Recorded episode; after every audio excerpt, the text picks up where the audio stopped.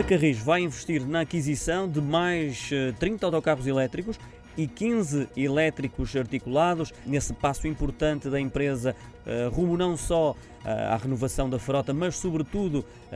no caminho para a total descarbonização. A assinatura do contrato para a aquisição dos 15 elétricos está marcada para esta manhã e vai contar com a presença do Presidente da Câmara Municipal de Lisboa, Fernando Medina, para além, obviamente, eh, do Presidente do Conselho de Administração da Carris, Tiago Farias, o evento que marca também o lançamento do concurso público para a aquisição dos 30 autocarros elétricos para a Carris. Esta cerimónia está marcada para as 11h30 da manhã em Alcântara, mais concretamente no complexo da Carris, em Santo Amaro.